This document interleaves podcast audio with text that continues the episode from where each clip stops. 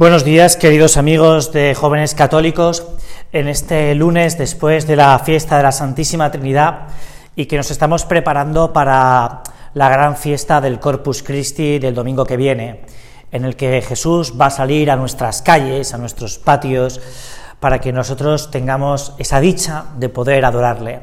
Sin embargo, yo no quería tratar sobre la fiesta del Corpus Christi, que nos tenemos que, eh, nos tenemos que preparar con especial cariño. ¿no? El, pasado, viernes me, me, llamaba un amigo que vive en Roma y me decía, pues aquí estamos preparando especialmente con alfombras y la procesión del Corpus, ¿no? porque, porque queremos que el Señor cuando cuando pise las calles, note la fragancia de la santidad de cada uno de nosotros. Esto nos podría llevar muy lejos. Yo la verdad es que quería hablar de la Santísima Trinidad y espero no desviarme mucho del tema, pero si realmente nuestra vida desprende esa fragancia de ser otro Cristo, ¿no? Y date cuenta que la fragancia, eh, ese buen olor, pues lo tienen que notar los demás, ¿no? Y esto es una buena pregunta para, hacernos cada uno de nosotros. Si realmente los demás ven con nuestra vida esa fragancia del buen olor de Cristo. Es decir, a veces nosotros tenemos una imagen de nosotros mismos, de que rezamos mucho, de que hacemos grandes obras de caridad, de que... Y puede ser así, puede ser así. Pero, sin embargo, es muy bueno que te preguntes, ¿y qué opinan los demás de mí? Es decir, los demás mi marido, mi mujer, mi novia, mi novio, mi amiga de la facultad, eh, el compañero de al lado, ¿qué, ¿qué opinan de mí? ¿Realmente ven que yo soy otro Cristo? ¿Desprendo esa fragancia de, de justicia, de sabiduría, de caridad sobre todo, con mi vida? No sea que nosotros tengamos una imagen de nosotros mismos y los demás, con nuestras obras, no vean lo mismo. Bueno, pues ya adentrándonos un poco en el misterio de la Santísima Trinidad, pero quiero insistir en este punto, ¿eh? es muy bueno que, cada uno de nosotros nos examinemos sobre esto, ¿no? Si realmente esa abundancia cordis es loquitur, esas palabras de San Lucas, ¿no? de la abundancia del corazón habla la boca, si realmente nuestras obras hablan de esa fragancia de Cristo.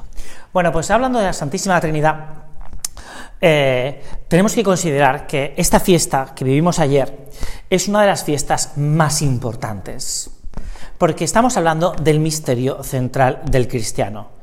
Cesareo de Arles, en uno de sus escritos, pues dice que la fe de todo cristiano se cimenta en el misterio de la Santísima Trinidad. Hay un santo de nuestro tiempo que en los últimos años de su vida, cuando daba un repaso a lo que había vivido, decía, me parece que es una idea muy brillante, porque es una idea vivencial, experimental, ¿no? decía que eh, que en lo humano él había aprendido que lo importante es el que todo es para bien, porque todo viene de Dios, ¿no? Y que en lo sobrenatural, en lo divino, lo importante es tratar al Padre, al Hijo y al Espíritu Santo. Mira, a mí me parece que esto es un tema nuclear, ¿no? Es un tema nuclear el que tú y yo nos adentremos en el misterio de la Santísima Trinidad, porque es el misterio central de los cristianos. Claro, meterse en el, misterio de la Santísima Trinidad es meterse, meterse en, en, el misterio, en el misterio. Y hay muchos puntos de vista para poder, muchas, muchas cosas por las que podríamos nosotros adentrarnos en el misterio de la Santísima Trinidad. Pero una de ellas es que la Trinidad es familia. Es decir, la relación que tienen el Padre, el Hijo y el Espíritu Santo es una relación familiar apoyada en el amor. Y en su fortaleza se encuentra en ese amor que es de tal, de tal intensidad que hay unidad, unidad. Una familia unida es una familia fuerte. Lo hemos visto hace unas semanas, ¿no? Con el fallecimiento de Xavi y de Teresa, ¿no? Pues cómo sus hijos se han apoyado en esa fortaleza en la unidad, fortaleza en la unidad. Claro, eso es lo que nosotros tenemos que ver, ¿no? Si los cristianos estamos realmente unidos. Es decir, si estamos unidos en la Iglesia, que es una, santa, católica y apostólica, cuya cabeza es Cristo, pero hay unidad. Y, y mira, muchas veces, cuando nos miramos un poco, cuando miramos un poco para adentro, esto que al Papa no le gusta mucho de la autorreferencialidad, pero cuando nos miramos un poco, vemos que, hombre, eso de, de la unidad, eso de la unidad a veces nos falla un poco, ¿eh?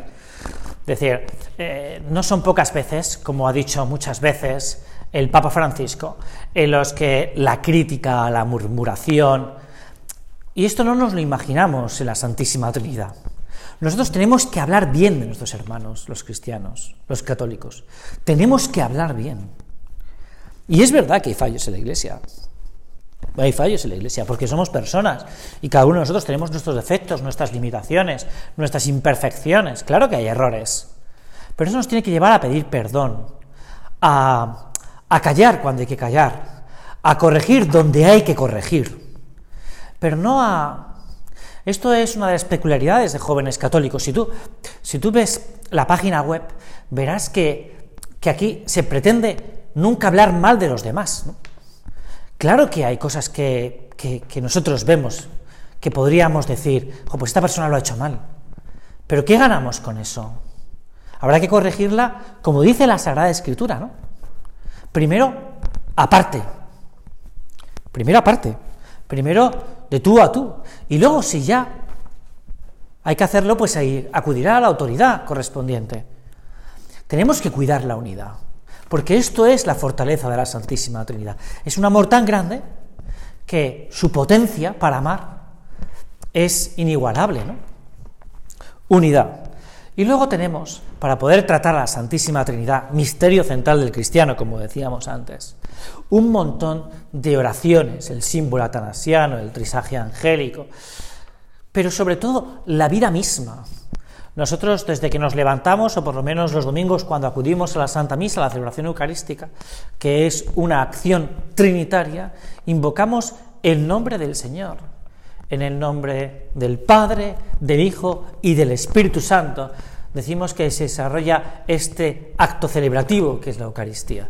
Es decir, la Santísima Trinidad está en nuestra vida, está en nuestra vida, de palabra y de obra, porque quien inhabita en el corazón de los hombres no es ni más ni menos que la Santísima Trinidad.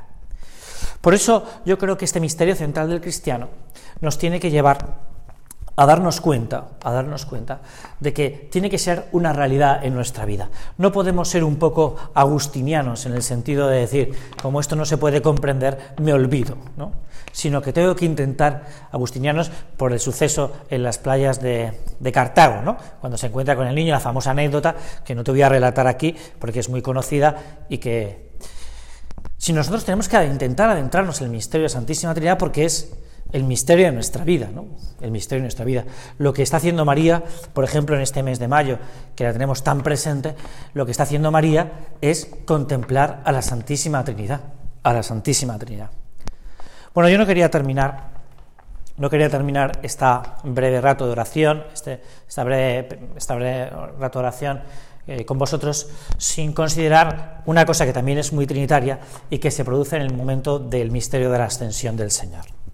Y es que hay que recordar que el Señor, cuando asciende, el mandato que le dice, aparte de ir por el mundo entero y predicar el Evangelio, es que bauticéis, bauticéis en el nombre del Padre, del Hijo y del Espíritu Santo.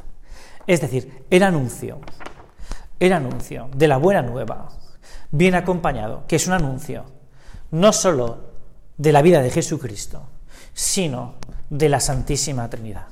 Nosotros tenemos que dar, tenemos que actuar en nombre de la Santísima Trinidad, bautizando en el nombre del Padre, Hijo y Espíritu Santo. Es decir, lo que decíamos al comienzo, si nosotros queremos anunciar, queremos anunciar, tenemos que anunciar el misterio trinitario. Eh, y esto es porque si no nos quedamos sin la misma fuerza, ¿no? Eh, nos quedamos sin la misma fuerza de Dios, ¿no? Y esto es, esto es muy bonito, ¿no? Nosotros a quien tenemos que anunciar es al Dios mismo, ¿no? Que es tres y que es uno, que es unidad y es trinidad, ¿no? Por tanto, nosotros no podemos quedarnos en, bueno, yo trato a Jesús, ¿no? Trato a Jesús y, del Padre y el Espíritu Santo me olvido, ¿no? O como podía pasarnos el pasado domingo, ¿no? Yo trato al Espíritu Santo y del Padre y Hijo, pues bueno, ¿qué se le va a hacer, no? No, nosotros tenemos que intentar, como decíamos al comienzo, intentar tratar a cada una de las tres personas de la Santísima Trinidad, al Padre y su paternidad, al Hijo y a su filiación, y al Espíritu Santo y la caridad o el amor. Esto es vital en la vida del cristiano de cada uno de nosotros. Bueno, ya terminando, ya prometo que no voy a enrollarme mucho más, eh, solo recordarte que lo que decíamos al comienzo, ¿no? que, nuestra, que nuestra vida desprenda esa buena fragancia. ¿no? El Papa Juan Pablo II nos hablaba mucho, ahora que ha sido su cumpleaños, el pasado 18, 18 de mayo, ¿no? el Papa Juan Pablo II nos hablaba mucho de esa civilización del amor. ¿no? Esa civilización del amor, esa buena fragancia de la caridad, depende de que tú y yo nos comportemos como Dios quiere. No lo olvides, no lo olvides. ¿eh? Depende de que tú y yo nos comportemos como Dios quiere. Y es, haz lo que debes y está en lo que haces. Muchas gracias y hasta el próximo domingo.